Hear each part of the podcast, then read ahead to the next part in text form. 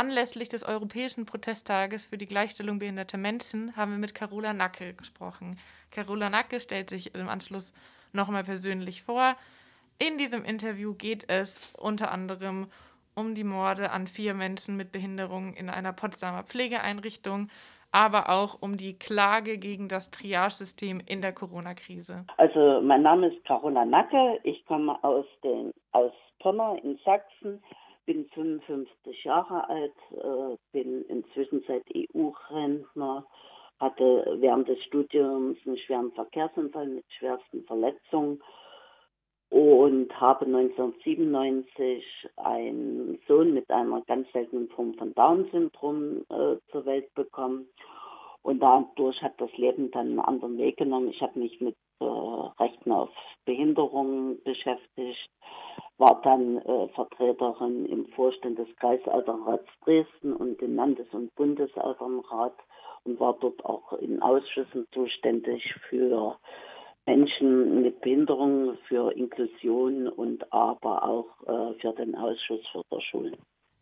Sie selbst haben ja durch einen Verkehrsunfall eine Behinderung. Das heißt, Sie können auch klar unterscheiden zwischen davor und danach. Hat sich da was geändert, wie mit Ihnen umgegangen wird, beziehungsweise wie die Resonanz auf Sie ist? Äh, ich muss sagen, die Gesellschaft ist ja sehr oberflächlich und man wird sich ja damit auch nicht auseinandersetzen. Ja, ich habe in meinem Leben äh, durch äh, die Folgen meines Verkehrsunfalls im Pro privaten, im gesellschaftlichen, aber auch im beruflichen Leben Diskriminierung erfahren, die manchmal auch sehr unter der Gürtellinie waren. Äh, auch dann speziell auch nach der Geburt meines Sohnes, äh, der mit einem seltenen Gendefekt zur Welt gekommen ist und dann noch einen, Sauerstoffmangel zur Geburt erlitten hat. Äh, aber das ist das Problem der Gesellschaft, der Oberflächlichkeit. Man will weggucken und will sich damit nie auseinandersetzen, weil man, man könnte ja selber betroffen sein und alles, was stört äh, und nicht perfekt ist, wird irgendwo am Rand gedrückt. Ich muss mhm. dazu sagen, wir haben auch heute noch den 5.5., den Europäischen Protesttag zur Gleichstellung von Menschen mit Behinderung. Und ich sage mal, es ist traurig, dass wir nach zwölf Jahren äh, der Unterschrift der Bundesrepublik Deutschland unter die UN-Behindertenrechtskonvention äh, so einen Tag weiter benötigen, um die Rechte von Menschen mit Besonderheiten, mit sichtbaren oder unsichtbaren, äh, immer noch durchsetzen zu müssen, ob das die Familien sind, äh, die kämpfen müssen, um ein Kindergartenplatz, der inklusiv ist, äh, eine inklusive Schulbildung, dann weiter in der Berufsausbildung, dass äh, die Menschen ja alle äh, in der Werkstatt landen, dann auch die Wohnform, die benötigt werden, also die Zeiten, wo man sagt, zufrieden, sauber, satt, Hotel, Waldesruhe, Haus aus dem Blickpunkt der Gesellschaft, die sind ja eigentlich vorbei. Aber Vieles wird jetzt auch nach der Finanzierung geopfert, äh, nach dem Motto, dort wo keine große Lobby ist, können wir auch sparen und das ist sehr, sehr gefährlich. Sie sind ja auch bei der Klage dabei gegen das Triage-System bzw. gegen die Priorisierung im Triage-System in der Corona-Krise. Können Sie mir da noch was drüber erzählen? Ja, und zwar letztes Jahr im April äh, sind äh, durch Zufall veröffentlicht wurden die Handlungsempfehlungen der Divi der Deutschen Intensivgesellschaft, was ist, wenn es zu einer Mangelerscheinung kommt bei der Versorgung äh, der Menschen äh, in, äh, in, der Intensivpflege durch die Pandemie. Und wenn man sich dann den Handlungskatalog der Empfehlung der DIVI ansieht, äh, würde das Menschen mit Behinderungen, mit Vorerkrankungen, auch ältere Menschen betreffen. Äh, da diese äh, Sozialkatalogisierung ist in anderen äh, Ländern der Welt abgelehnt worden nach Protesten von Behindertenverbänden.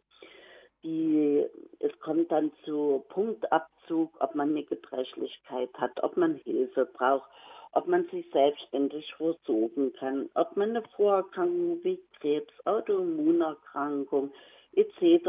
pp. hat Und äh, danach wird man eingestuft und dann kann man sich natürlich auch ausrechnen, was ist, wenn ein Mensch äh, im Rollstuhl ist, äh, der äh, durch eine Muskelerkrankung äh, Atemeinschränkungen hat oder durch äh, eine Krebserkrankung Auto, bekommen hat oder Rheuma, Sarkoidose, MS, Menschen mit Autoimmunerkrankungen die auf äh, diese Medikamente angewiesen sind. Oder auch ein Mensch äh, mit einer geistigen Behinderung, wo die sich dann finden. Und äh, aus diesen Ängsten ist es dann dazu gekommen, dass man sich Menschen mit äh, neun Menschen von, aus Deutschland zusammengefunden haben mit unterschiedlichen Vorerkrankungen Behinderungen und äh, eine Klage initiiert haben über die Kanzlei Menschenrecht Hamburg gegen die Bundesrepublik Deutschland wegen Untätigkeit,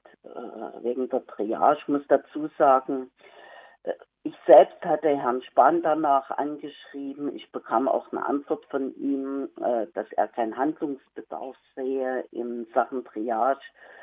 Es sind Anfragen von behindertenpolitischen Sprechern und anderen Abgeordneten des Bundestages zu dem Thema in, äh, in Veranstaltungen gekommen im Bundestag, wo auch Herr Spahn dort äh, einen Handlungsbedarf abgelehnt hat.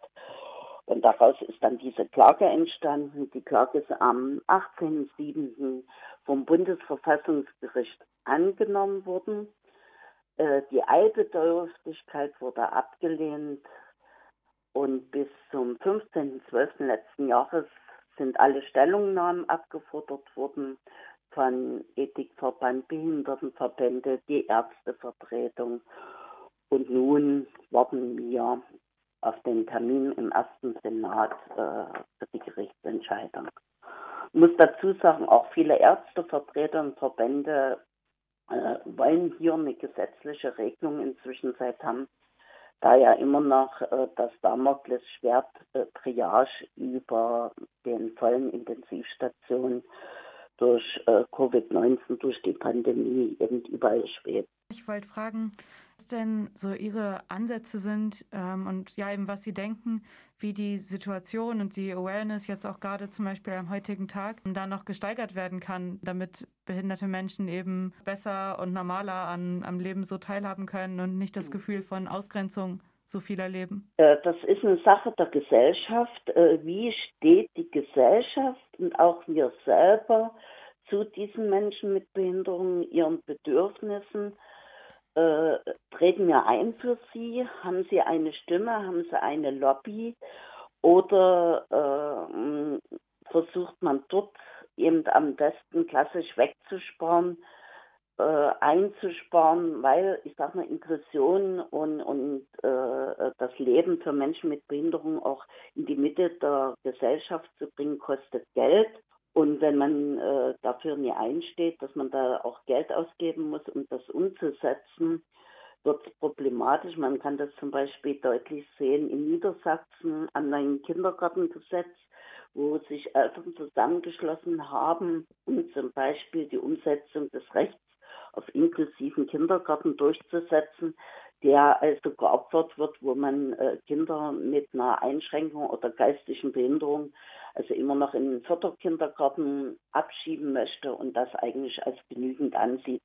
Es kommt wieder darauf an, wie steht die Gesellschaft dazu, was meint die Gesellschaft dazu, ist sie bereit dazu, äh, diese Menschen mit in die Mitte der Gesellschaft zu nehmen. Solange äh, da kein Umdenken erfolgt und auch keine Einsicht, dass diese Menschen dasselbe Recht haben wie alle anderen, wird es sehr problematisch. Und ich selber habe den Eindruck, selber durch meine Arbeit, was Behindertenrechte betrifft, aber auch die Rechte von Menschen im Alter, dass es immer schwerer im Moment wird, vielleicht auch geschuldet der Pandemie, aber äh, es ist schwerer geworden.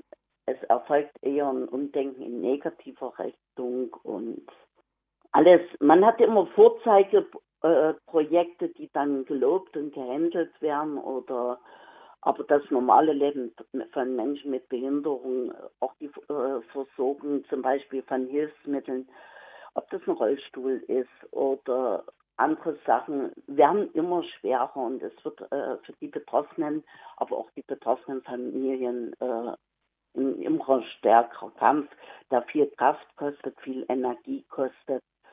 Man braucht bloß sich das IPREG nehmen, also das sogenannte Pflegeintensivstärkungsgesetz von Herrn Spahn, äh, wo es darum geht, dass diese Menschen also nicht mehr das Recht haben festzulegen, ob sie zu Hause wohnen wollen oder nicht, sondern dass man den Familien dann oder den Betroffenen Steine im Weg legt und dass das Endergebnis ist eine Pflegeeinrichtung für Beatmete.